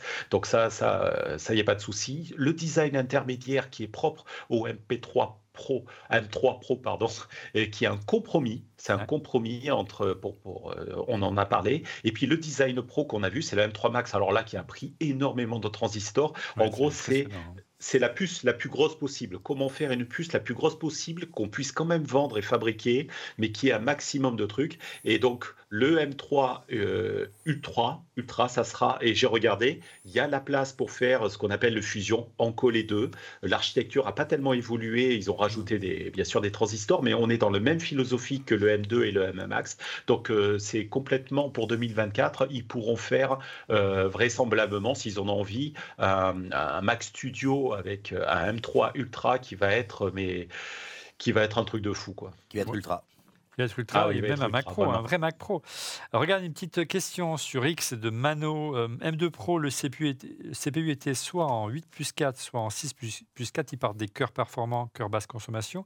Avec la puce M3 Pro, on passe à 12 cœurs, mais en 6 plus 6, on perd donc 2 cœurs performants. La comparaison entre M2 Pro et M3 Pro m'intéresse de ce fait beaucoup. Mais M3 Pro est-elle au niveau Ah bah justement, on va s'intéresser à ça, donc aux évolutions des cœurs euh, CPU et GPU. Et là, de nouveau, euh, Fred, la stratégie d'Apple n'est pas compréhensible, car toutes les puces voient leur nombre de cœurs aller à la hausse. On va le voir sur ton slide, sauf le, M, euh, sauf le M3 Pro de nouveau, pardon. Pourquoi ces stratégies? Comment on peut l'expliquer? Une volonté peut-être de brider et de, de, de mieux... Voilà, j'ai du mal à comprendre moi personnellement. Je pense qu'ils ont fait une erreur. Ils se sont rendus compte qu'ils ont fait une erreur en faisant le, le mode euh, M3, euh, M, 1 euh, Pro à l'époque tronqué. C'était pas une erreur au départ quand ils l'ont conçu parce que je pense qu'ils n'avaient pas le temps de faire trois trois designs différents. Il fallait vraiment délivrer, c'était hyper important durant la transition. Gros, ils ont conçu, pour, bien, pour que les gens comprennent, hein, qui n'ont pas tous l'architecture en tête comme toi, ils ont conçu une M3 Ultra c'est ça Pardon, une M3 Max, mais moi j'y m'y perds. Euh, et en fait, on en enlève un élément et ça devenait. Pardon, je vais reprendre. Ils ont conçu un M1, ils ont conçu un, M, 1 Max, et ils retirent la base du M1 Max qui devient le M1 Pro. C'est ça? Voilà, et ça permettait d'avoir une seule étude, un seul. Euh, c'était assez subtil. Et quand on fait ça, si vous voulez, c'est parce qu'on a des problématiques de temps, euh, d'études, etc. Et en gros, on se, comme c'est à peu près la même chose mais tronqué, en termes de tests, c'est beaucoup facilité parce que c'est c'est la même base. Donc je pense qu'ils avaient des contraintes et puis cette fois-ci, ils ont dit bon, on va les corriger. Le problème, c'est que ils ont réduit la taille. Effectivement, ça c'est super. Ils ont réduit la taille pour que ça soit aussi une puce plus facile à produire et moins chère. Euh, après, le prix, c'est autre chose, le prix du produit, mais en tout cas, je pense qu'elle est beaucoup moins chère à produire. Le problème, c'est que quand on réduit la taille, il n'y a pas de miracle. Vous enlevez des transistors, donc c'est là, c'est vraiment la puce des compromis, le M3 Pro. Ça ne veut pas dire que c'est une mauvaise puce. Ça veut dire que simplement, elle va pas, va pas délivrer euh, une évolution par rapport au MD Pro aussi forte qu'on a avec le Max. Le Max va s'envoler on le verra plus tard. Par contre, le M2 Pro, le M2, le passage du M2 Pro au M3 Pro va être très modeste. Mais on va le voir dans un instant. Les, débits mémoire baissent un peu aussi. Hein. Tu as souligné également dans une slide. Difficile à expliquer, sauf justement avec ta slide. Ouais, avec la slide, on, le voit, on le voit facilement. Euh, effectivement, comme, comme, euh, comme la puce est plus petite, elle, perd ces deux, ces deux grandes lignes qu'elle avait sur le côté qui prennent pas mal de place. Elle perd ces deux grandes lignes. Alors, euh, on se retrouve avec des interfaces. Ben, il y en a sur les trois côtés. Alors, l'avantage, l'avantage, c'est qu'elle peut avoir trois trois chips, vous le voyez, on peut mettre trois chips mémoire, les 1, 2, 3, etc., ce qui fait qu'elle commence à 18 Go. Donc ça, c'est sympa. Euh, on n'a pas 16, on a du 18 gigas. Par contre, effectivement, c'est qu'en termes de débit, avant, on avait du 200 gigabits. Euh, parce qu'il y avait 100 gigabits de chaque côté. Et bien là, ça va être 50, 50 et 50. Donc elle va un petit peu baisser, euh, un petit peu baisser son accès mémoire à 150 gigabits. Mais comme c'était un petit peu 200, c'était peut-être un peu surestimé. elle n'utilisait pas tout le temps. Peut-être que ça va pas, ça va pas jouer beaucoup. Et pour conclure, tu nous as préparé des slides qui, euh, en faisant un gros plan euh, sur la puce la plus puissante, la M3 Max, euh, qu'est-ce que tu as remarqué rapidement? Alors, vous voyez, elle reprend exactement ce qu'on avait fait avec le M1, le M2. Elle a les mémoires de chaque côté, vous voyez, LPDDR5 sur les côtés avec les grands caches. Donc sur ça, vous avez 400 gigabits, c'est sûr, ça roule. Euh, les GPU, vous voyez que tout le bas, c'est la partie GPU. Même au centre, c'est du GPU, mais c'est plutôt la gestion. Donc, il y a énormément de GPU. Il y en a 40. C'est vraiment très important. On gagne quand même quelques GPU. Mais là où on va gagner énormément, c'est, regardez-moi ça, c'est en haut, en rouge. Je les ai mis en rouge. C'est les cœurs CPU performance. Mmh. Vous avez 8 cœurs en haut le cache au milieu et dessous vous avez euh, euh, quatre autres cœurs CPU euh, performance supplémentaires et puis en vert je vous ai mis la partie écho mais vous voyez elle est toute petite hein. donc ils ont, ils ont gardé quatre, quatre cœurs écho donc c'est une puissance en termes de CPU qui est euh, vraiment un vrai bon avec ses 12 cœurs euh, euh, performance. Et vous allez voir que dans les tests, ça va se refléter, puisqu'effectivement, on ne l'a pas dit, la machine que nous a fournie Apple, toute noire sidérale vêtue, et le haut de gamme en M3 Max, ils n'ont pas livré d'entrée de gamme, comme c'est curieux, ni de M2 3 Pro, comme c'est curieux, on va, on va en débattre tout à l'heure. Une petite réaction de Mano sur Twitter, enfin sur X, pardon, c'est un réflexe conditionné.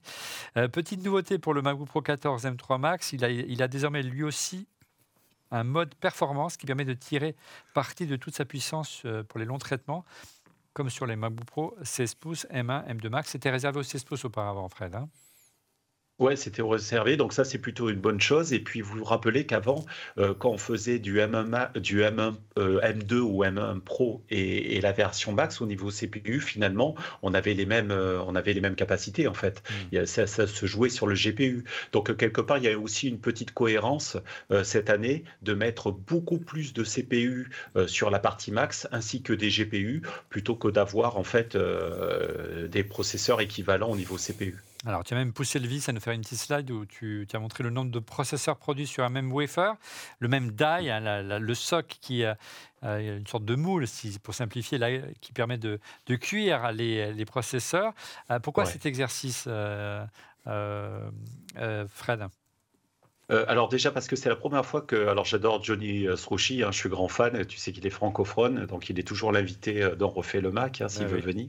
Euh, Johnny Srouchy, la première fois, il présentait les puces, mais là, il a présenté le die, il a le wafer, la, plaque, la plaque de TSMC. Donc du coup, j'en ai profité, ben, je suis geek en fait, j'en ai profité pour les découper puis compter. Alors effectivement, il y en a 415.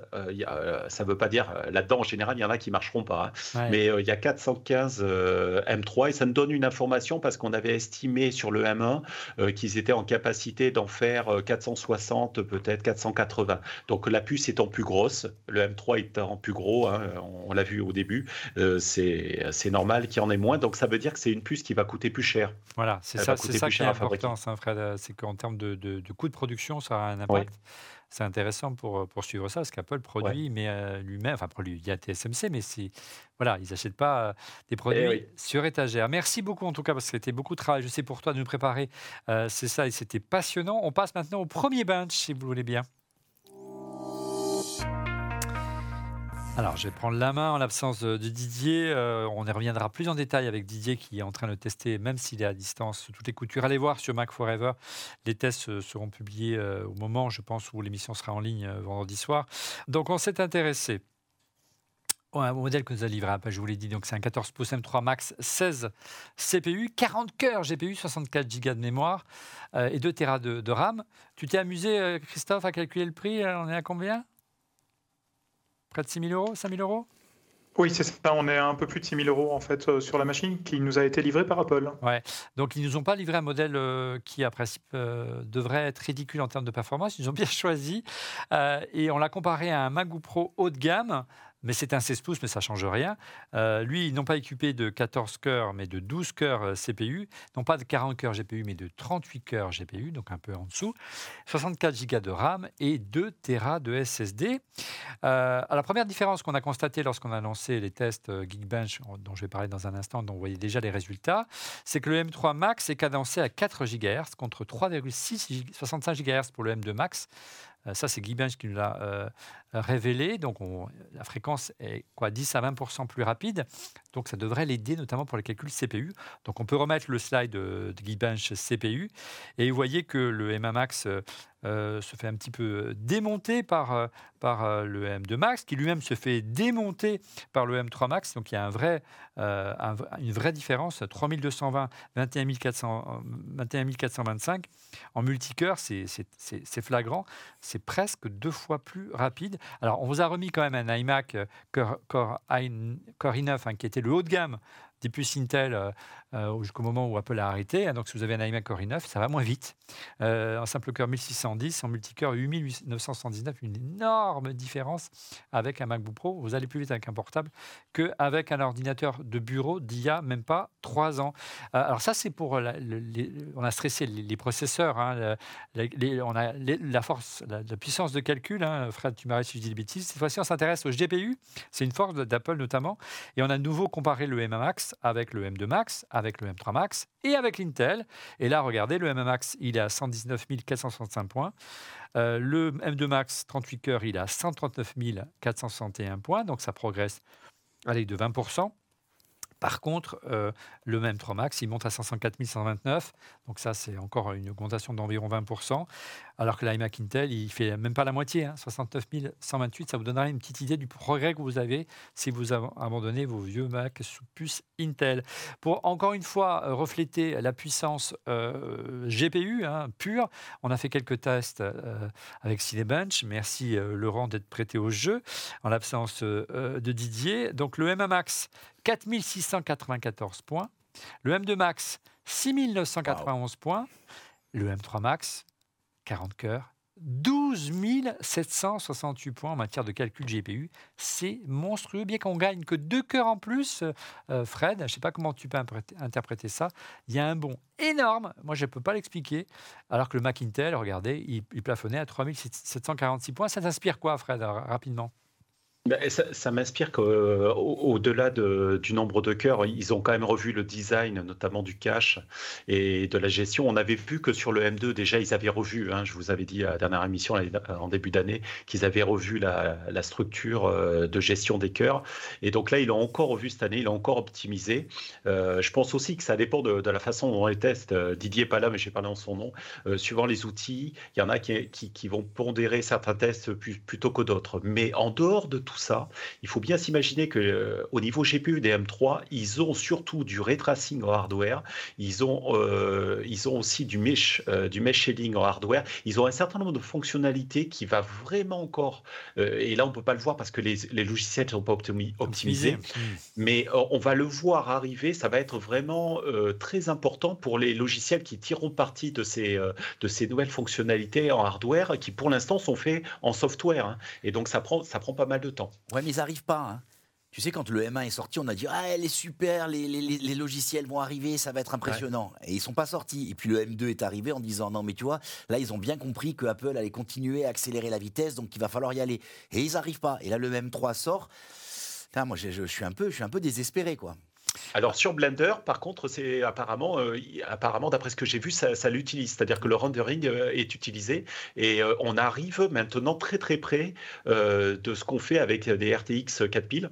Donc il y a, certains logiciels, c'est au cas par cas. De PC notamment. juste, juste ce qui est, ce qui est frustrant, c'est que finalement on a une telle puissance GPU qu'on pourrait imaginer avoir tu vois, la puissance pour gérer plusieurs écrans. En fait, le, le bottleneck, hein, le, goulet d'étranglement, il est ailleurs. Quoi. Ah, c'est clair. Tout le euh, paradoxe est là. Quoi. Alors, on s'est intéressé cette fois à, un point auquel Apple tient, et c'est nouveau, euh, vraiment, c'est se développer dans le secteur des jeux vidéo.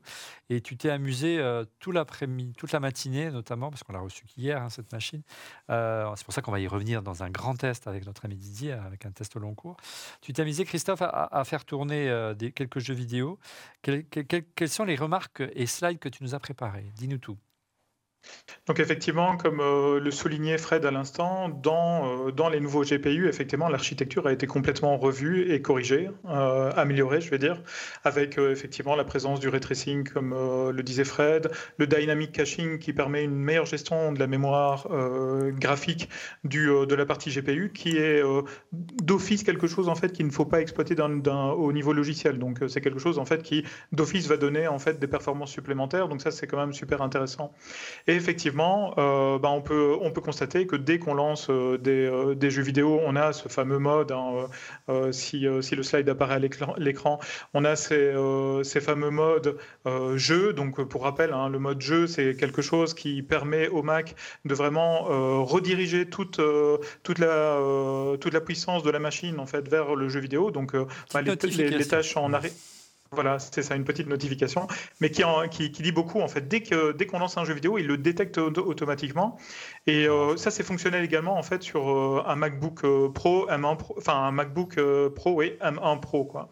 Donc ça, ça fonctionne de la même de la même façon. Le mode jeu est purement logiciel et redirige toute la puissance du, de la machine vers la tâche principale en fait, qui est celle du, du jeu vidéo.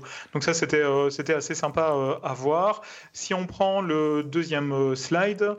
Euh, alors pour ceux qui se posaient la question de savoir, bah, parce qu'en fait effectivement hein, depuis tout à l'heure on se dit waouh c'est la fête avec Fred, avec Fred on se dit c'est génial, il y a de plus en plus de cœurs euh, dans la machine etc. C'est vraiment top. Alors oui, mais pour ceux qui avaient un doute, en fait, évidemment, tous les cœurs ne sont pas toujours utilisés. Alors effectivement, on a des machines qui doivent être massivement parallélisées, donc euh, c'est-à-dire qu'on doit utiliser de nombreux threads les euh, logiciels, les jeux vidéo doivent pouvoir utiliser plusieurs processeurs en même temps. Mais même quand ils en utilisent plusieurs euh, en même temps, ben, effectivement, on voit que malgré tout, euh, ce sont les cœurs ici pour le jeu vidéo, les cœurs performance, qui a du sens quelque part, les cœurs performance en fait qui, qui, sont utilisés et pas les autres.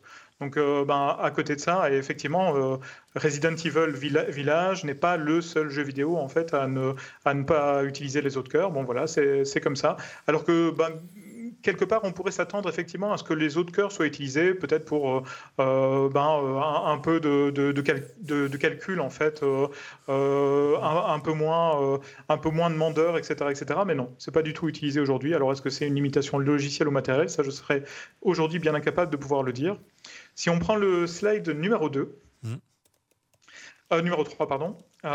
concernant toujours Resident Evil Village, hein, donc qui est un jeu vidéo ben, qui, est, qui a quelques mois maintenant. Voilà, qui a quelques mois. Oui, c'est un triple A, effectivement, de chez Capcom. Et euh, là, je me, suis, euh, je me suis amusé à, voir à, regarder un petit peu en fait quel était le nombre de FPS qu'on pouvait euh, à obtenir en fait avec notre fameux M3 Max à un peu plus de 6000 euros.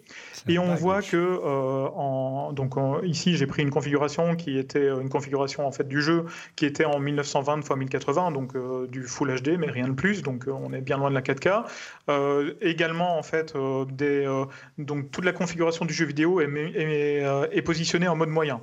Donc euh, c'est vraiment euh, c'est ce qu'on met euh, sur une machine de base, on va dire, et ça tourne ça tourne pas mal. Et j'ai libéré le nombre de FPS qui est bloqué normalement à entre 60 entre 30 et 60 FPS en fonction des jeux. Et là on voit que ben en moyenne on obtient sur un M3 Max du 120 frames par seconde, donc 120 images par seconde, ce qui est, euh, ce qui est quand même euh, pas mal, mais bon, c'est 1920 x 1080, mais ça veut dire qu'on peut faire effectivement euh, tourner des jeux vidéo de façon très, très fluide, même si certains sous PC ont besoin de, a priori de 300-400 frames par seconde, mais ça c'est une autre histoire.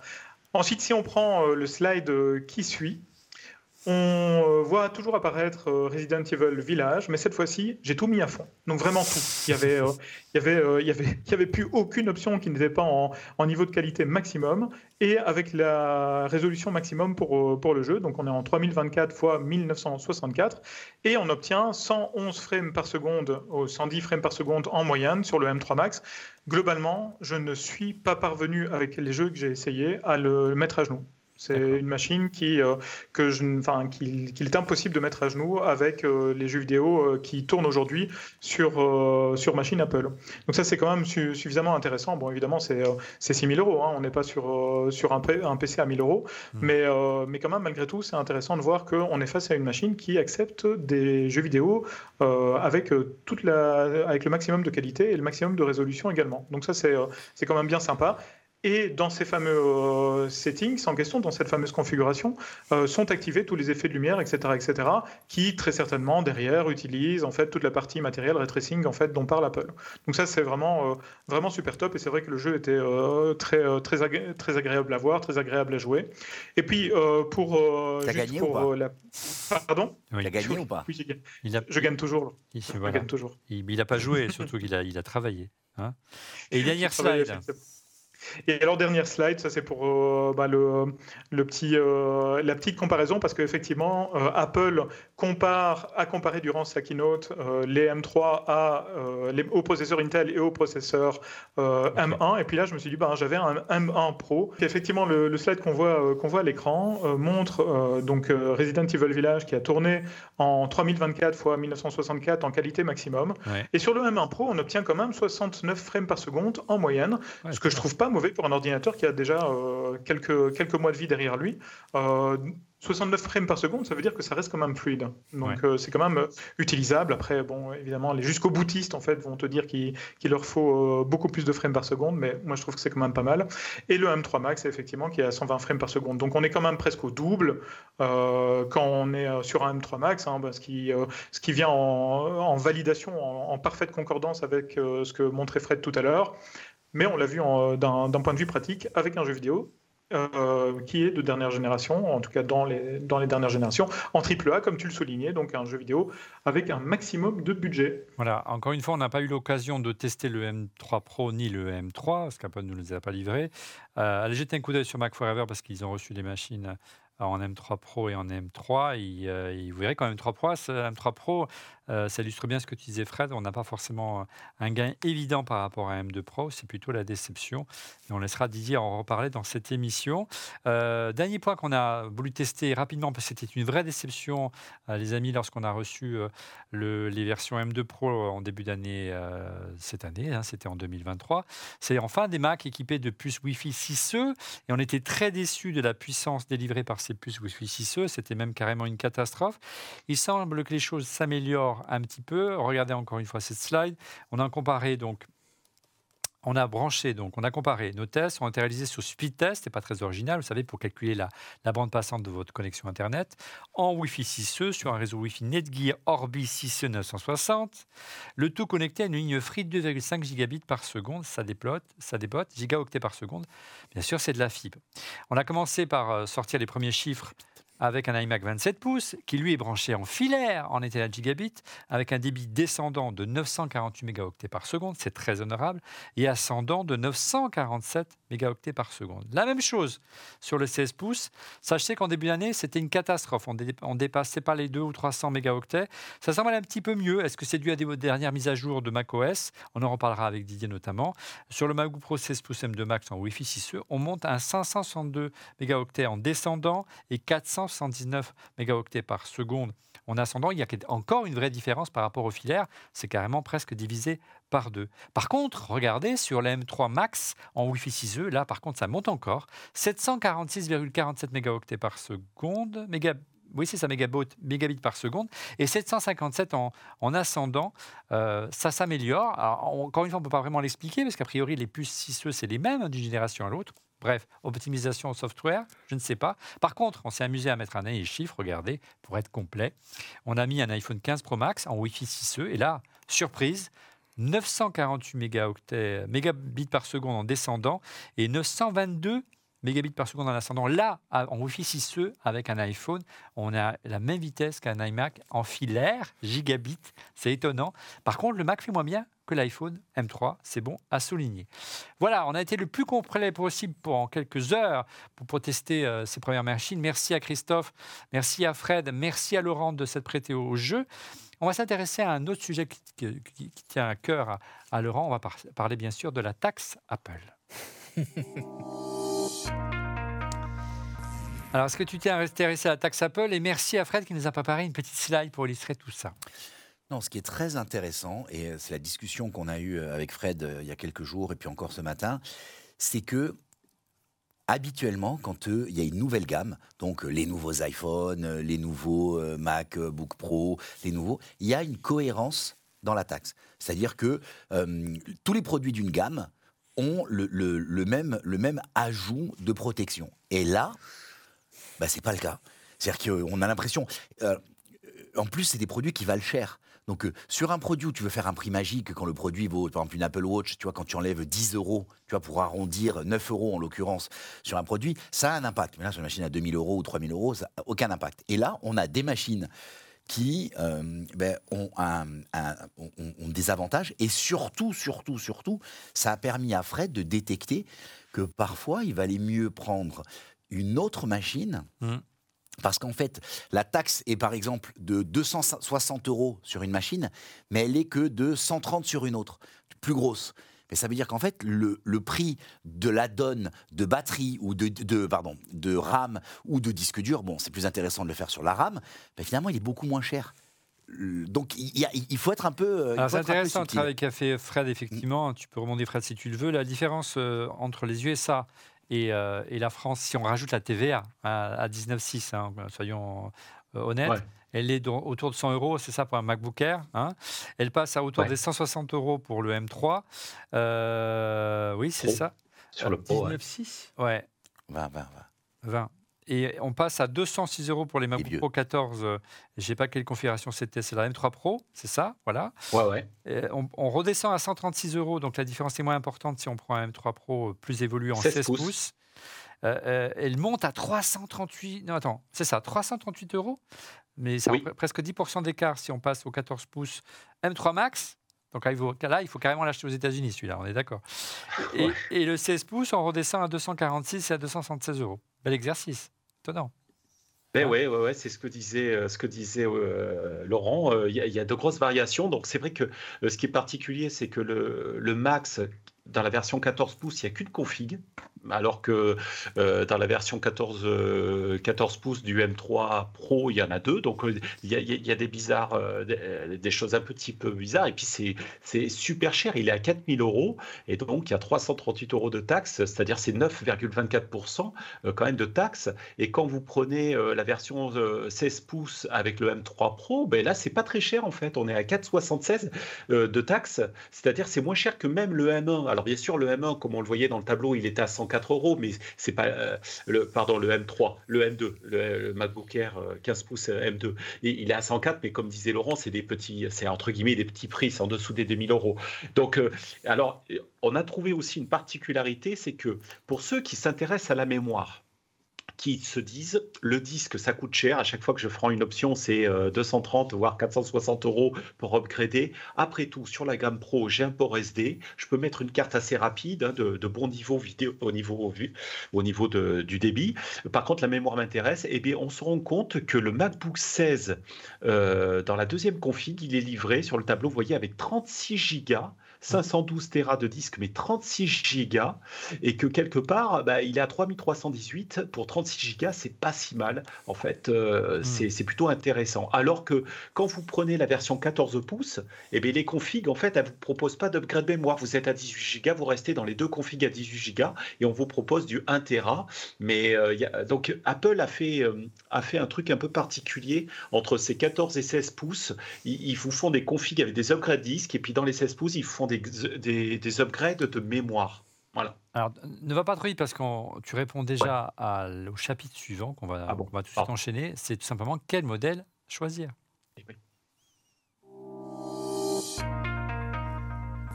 Alors, quel modèle choisir? Très, Apple est très critiqué euh, en entrée de gamme. Euh, si on regarde euh, tes slides avec le modèle entrée de gamme avec 8 Go, entre le, dans les modèles 14, 14 pouces, enfin bref, quel modèle tu, tu, tu, conseillerais toi de ton côté euh, mon, cher Fred, mon cher Fred, plutôt un M3, un M3 Pro ou un M3 euh, Max? Les premiers bench semblent dire que le M3 Pro, euh, c'est pas forcément la panacée. Il vaut mieux un M3, voire un M3 Max? C'est ça le résumé? Euh, ben, j'avoue que c'est un peu compliqué en ce moment parce que il faut, faut pas oublier que euh, on n'a toujours pas de MacBook Air. Il y a beaucoup de professionnels qui utilisent pour des questions de poids le MacBook Air parce que ça leur suffit. Mmh. Euh, et on n'a pas encore le MacBook Air en M3 qui est quand même une bonne, une très bonne puce. ce qui est sûr, c'est que ceux qui veulent l'équivalent d'un Mac Studio en l'équivalent actuellement, il est en M2 Ultra donc c'est le monstre, vous l'avez dans un portable maintenant. Le M3 Max est l'équivalent au niveau CPU et GPU, pratiquement. Il est l'équivalent du gros Mac Studio. Euh, donc ça, ça offre euh, pour des gens qui ont besoin de nomadisme des choses qui étaient... Moi, je ne pensais pas que ça allait rattraper, vous voyez. Hmm. Donc euh, les 38% d'augmentation des transistors qu'ils ont fait sur le Max, c'est clairement, les gens d'Apple Silicon, ils ont dit, on va mettre un studio au taquet, on va le mettre dans un portable 16 pouces. Et même dans le 14 pouces, c'est ça qui est un, truc de dingue. Sur un 14 pouces, vous avez ça. Donc pour ceux qui veulent de la puissance, le M3, alors là vous pouvez y aller, euh, ça vaut vraiment le coup. Le M3 Max, pardon, euh, ça vaut vraiment le coup. Euh, pour ce qui est du pour ce qui est du M3 tout court sur le MacBook Pro 14 pouces, eh ben, je trouve que c'est pas si mal. Bon, on est on est effectivement à 8 Go on est effectivement à 8 Go, mais comme disait Laurent, on a quand même, euh, contrairement à avant, un écran super intéressant. On a une puce quand même qui est très puissante. Je trouve que c'est un peu limite au niveau de la mémoire. Donc un upgrade, vous savez que ça coûte 200 euros, 230 euros. Un upgrade mémoire, je conseillerais quand même pour être à 16, à 16 Go. Mais finalement, vous avez une machine qui a euh, tous les ports, euh, port SD, port HDMI, qui a un bel écran. Voilà, qui a le gris, euh, le gris euh, standard euh, qui est aimé par Laurent et qui est, je trouve que c'est quand même une, bonne, une, bonne, solution. Alors, regarde cette question de Stéphane Becquet. bonjour la team. Pour comparer du côté PC, quelle est l'alternative justement du côté PC Est-ce que Christophe, Fred, peut-être un peu Christophe ou Fred s'il veut intervenir, euh, aujourd'hui, il y a en matière de portable, avec ce form factor, et euh, une alternative, euh, sachant que la force d'Apple, ce n'est pas forcément d'être la puce la plus puissante du marché, mais celle qui représente le meilleur rapport puissance, efficience, puissance, consommation électrique. Euh, oui, bah c'est difficile à répondre en fait parce que euh, j'ai jamais trouvé qu'il y avait vraiment une alternative au Mac en fait euh, du côté du, monde PC au niveau de, des portables. Je pense que quelqu'un d'autre que, que, moi pourrait peut-être se prononcer là-dessus. Il y a quelques super PC Alienware portables pour gamers qui sont, qui, sont de la mort qui tue. Hein. C'est ça, mais c'est hyper épais, ça tient pas les 22 heures, ça chauffe. Ouais, c'est une autre philosophie. C'est un PC transportable, presque un PC de bureau qu'on amène partout. Il n'y a pas de compromis sur l'autonomie. Hein. Être épais, être lourd, chauffé et ne pas avoir de batterie, c'est pas, pas une philosophie, Olivier. Fred, qu'est-ce que tu en penses pour conclure? Euh, euh, moi, ce que j'en, euh, alors clairement, actuellement, chez Intel, avec le M3 Max, il n'y a aucun équivalent. Vous n'avez aucun équivalent dans un 14 pouces avec la puissance qu'on a vue qui tombe à 20. Tu avais dit c'était 21 000, hein, 21 000 sur le Geekbench euh, multicœur GPU. C'est ce que fait exactement euh, le, M2 Ultra et c'est ce que fait exactement euh, le M3 Max. Donc vous imaginez ce que ça va faire quand vous allez avoir le studio l'année prochaine. On va doubler tout ça. Donc ça va être un truc de fou. Donc non, moi, le PC, si vous voulez, ils, ont pas, ils ont de l'Intel, ça chauffe, ça fait voilà, c'est pas on n'a pas vraiment d'équivalent, sauf pour la partie gaming, mais c'est un peu particulier. Et c'est à la rigueur, je dirais, prenez une console, ça vous coûtera moins cher, euh, puisque c'est pas vraiment transportable. Euh, par contre, ce que je trouve intéressant chez PC, c'est qu'ils cassent les prix. Actuellement, j'étais faire le petit tour ce matin sur, euh, sur les sites mm. euh, suite à ce qu'on ce a vu sur Twitter, sur X. Euh, effectivement, il y a des PC Dell XPS qui sont assez pourvus en RAM, qui ont un processeur qui tient la route, qui ne mm. qui, qui, sont, pas, qui sont pas aussi puissants et performants que, que, les Mac, mais par contre, ils sont en train de casser les prix parce que eux, eux aussi, ils subissent un petit peu le ralentissement, même s'ils n'ont pas autant de pertes de vente de PC que Apple. Je crois que c'est Apple qui perd le plus en vente de, de Mac portable. Hein. Euh, et de très loin. Donc moi, je m'inquiéterais quand même de, perdre plus que les autres, même si le marché ralentit. Apparemment, ça affole pas Tim Cook euh, durant son, son, intervention auprès des investisseurs. Mais, euh, mais c'est vrai qu'ils sont agressifs au niveau prix. Donc Apple, Apple, il faut, faut, faut peut-être qu'il fasse quelque chose au niveau du, des prix. Voilà. Oui, surtout si on veut se, positionner sur le secteur des jeux vidéo, c'est un critère important, surtout quand on voit le prix des consoles aujourd'hui. Justement, on va en parler dans un instant dans la question de la semaine.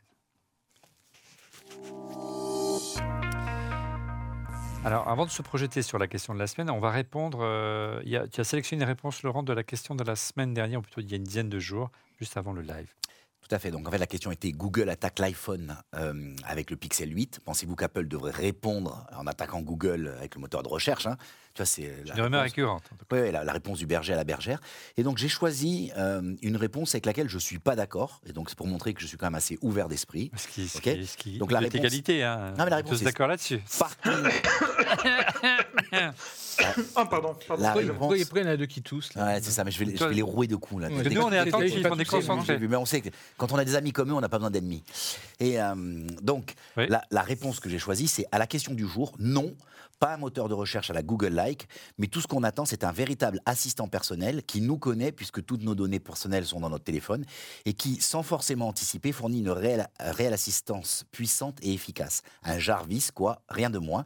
On est pour l'instant si loin, euh, en tout cas, notre dans notre chère prison dorée.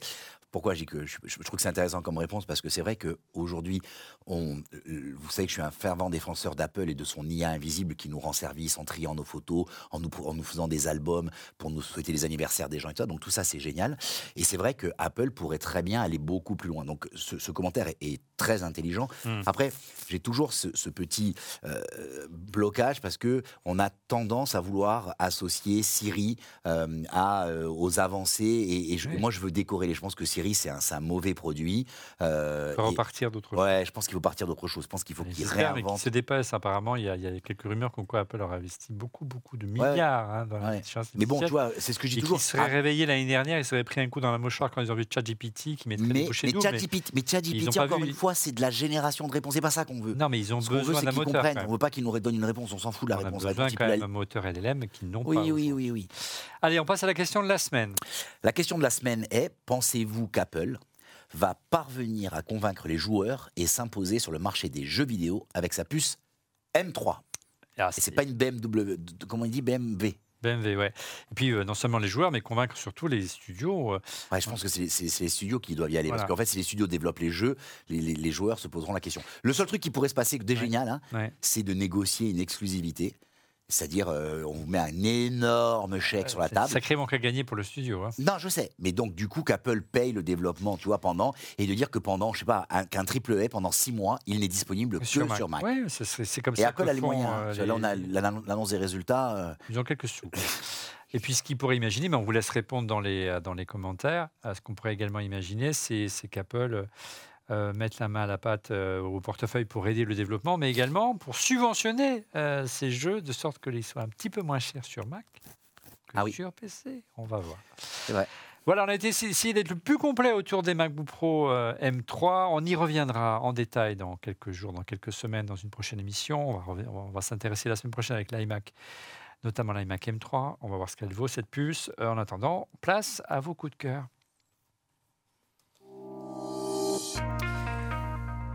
Les coups de cœur, on commence avec Stéphane. Alors, euh, cette semaine, je vais vous parler d'un livre de Panorama de Lilia Hassen, Mhm. donc aux éditions Gallimard.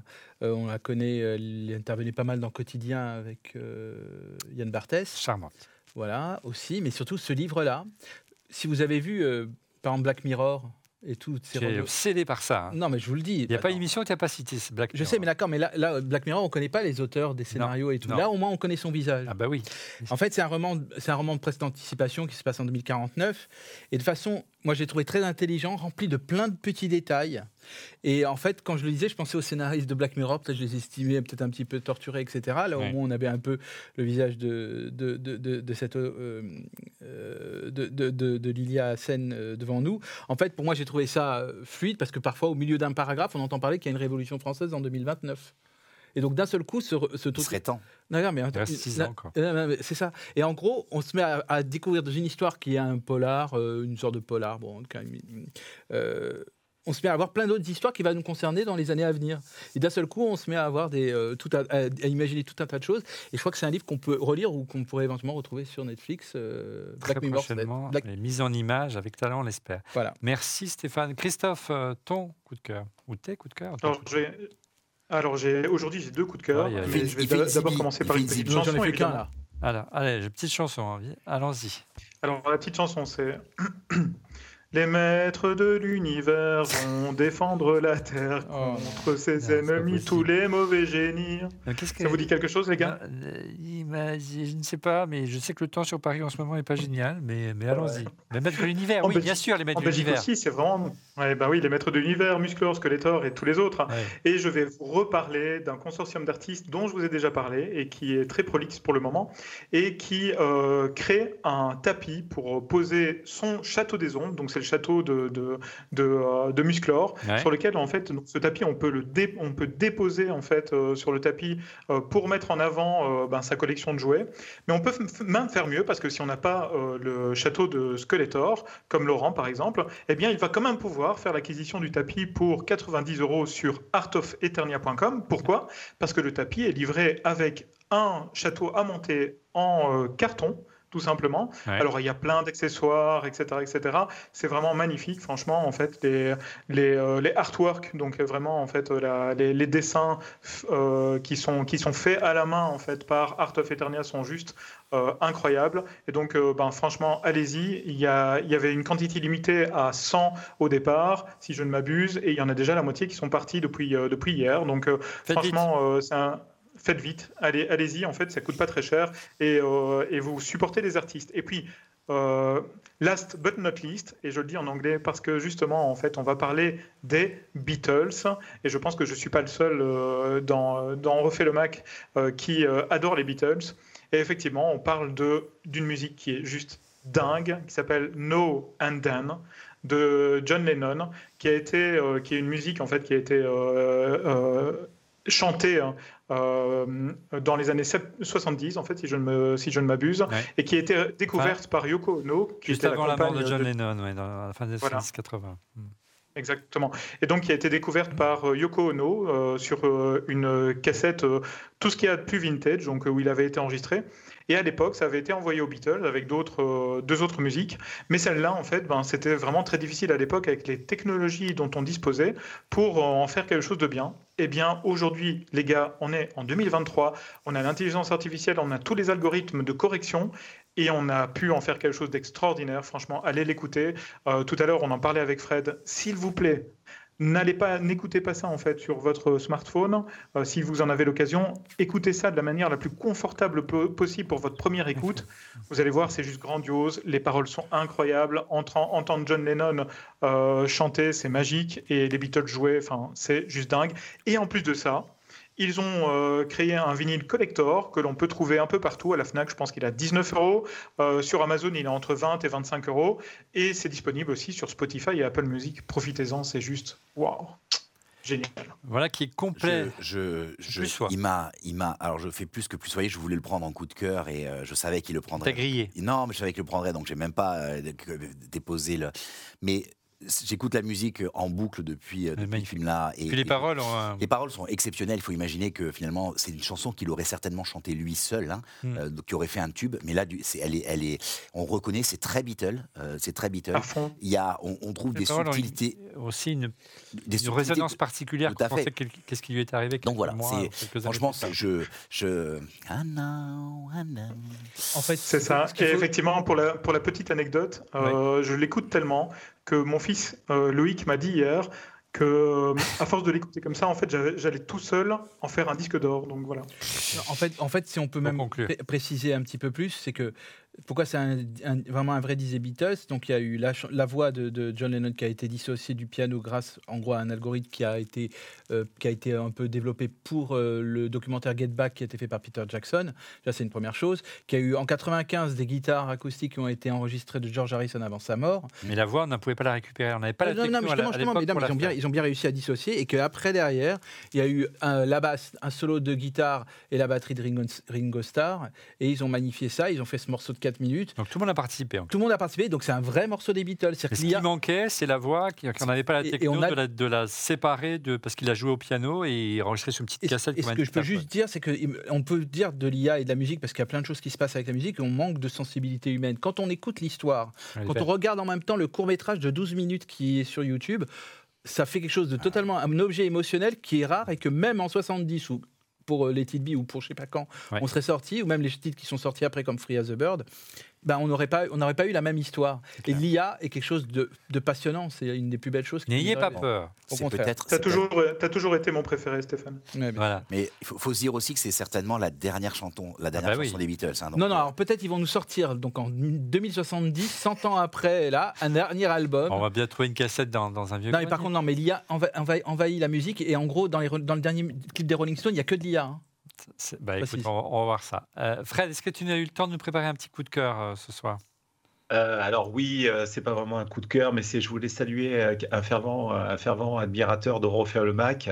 et c'était un petit peu par hasard. Ma fille a été chez sa cousine à Paris, Nelly, que j'embrasse aussi, et j'ai appris que son ami Aimé était par était un fan de d'en refaire le Mac. Ah, c'est lui. Et donc Ouais, ouais, mais il savait pas. Alors, il, doit, il, a dû me voir, et puis vous, il vous connaît évidemment, mais il a dû me voir de temps en temps, mais il savait pas que c'était moi qui faisais la partie processeur. Donc, il y, a eu, il y a eu une discussion comme ça entre Nelly, ma fille et tout ça. Et euh, donc, j'incite Nelly à regarder On refait le Mac, parce qu'elle ne regarde pas encore On refait le Mac. Bah oui. Donc, j'espère que les filles vont de plus en plus regarder l'émission. Il faut plus de après, filles. Après ce soir, parce que j'ai beaucoup de bêtises ce soir, donc euh, à partir de la prochaine émission. Ça permettra à Laurent d'avoir un, un, langage moins châtié. Laurent, tu as la parole, un petit coup de cœur ce soir. Mon coup de cœur ce soir, c'est un coup de cœur spécial. C'est une euh, salade de poulpe euh, du restaurant du Sofitel euh, dans le golfe d'Ajaccio. J'étais pas là la semaine dernière pour l'hommage rendu à Steve. c'est une salade qu'on a mangée tous ensemble, mais plus particulièrement avec Steve. Et on a énormément débattu, lui et moi, de cette, de cette salade. Donc c'était il y a deux ans et demi. L'été dernier, donc il y a un peu moins de... Il y a quatre mois, nous nous sommes retrouvés, c'est la photo que, l'on voit là, nous sommes retrouvés au même endroit euh, lors du tournage des émissions d'été et euh, on a repris la salade de poulpe et on a, redébattu de cette salade de poulpe. Steve, tu vas nous manquer et euh, je ne mangerai plus jamais une salade de poulpe sans penser à toi. Voilà, c'est un beau message que tu nous as délivré. Encore une fois, on pense très fort à, Steve et à son, à épouse et à ses enfants. C'est la fin de ce 494e épisode dont on fait le max. Je vous remercie de l'avoir suivi. Stéphane T'as pas de coup de cœur Oui, j'ai un petit coup de cœur, mais sous le prix de l'émotion, on préfère enchaîner, ça ira plus vite. Il est temps que l'émission se termine. Merci de l'avoir suivi. Merci encore pour votre euh, fidélité. Je vous donne rendez-vous euh, normalement la semaine prochaine pour un nouvel épisode qui doit être normalement consacré à l'iMac euh, M3. On vous tiendra au courant. Encore une fois, merci infiniment pour tous vos messages pour, suite au départ de, de Steve. Encore une fois, Steve, on t'aime très fort. Et pour être prévenu en temps réel de la mise en ligne de l'émission, je vous invite à vous abonner à notre chaîne en cliquant sur le petit bouton. Et n'oubliez pas également de cliquer euh, sur le petit pouce. Merci encore pour votre fidélité et à la semaine prochaine. Salut.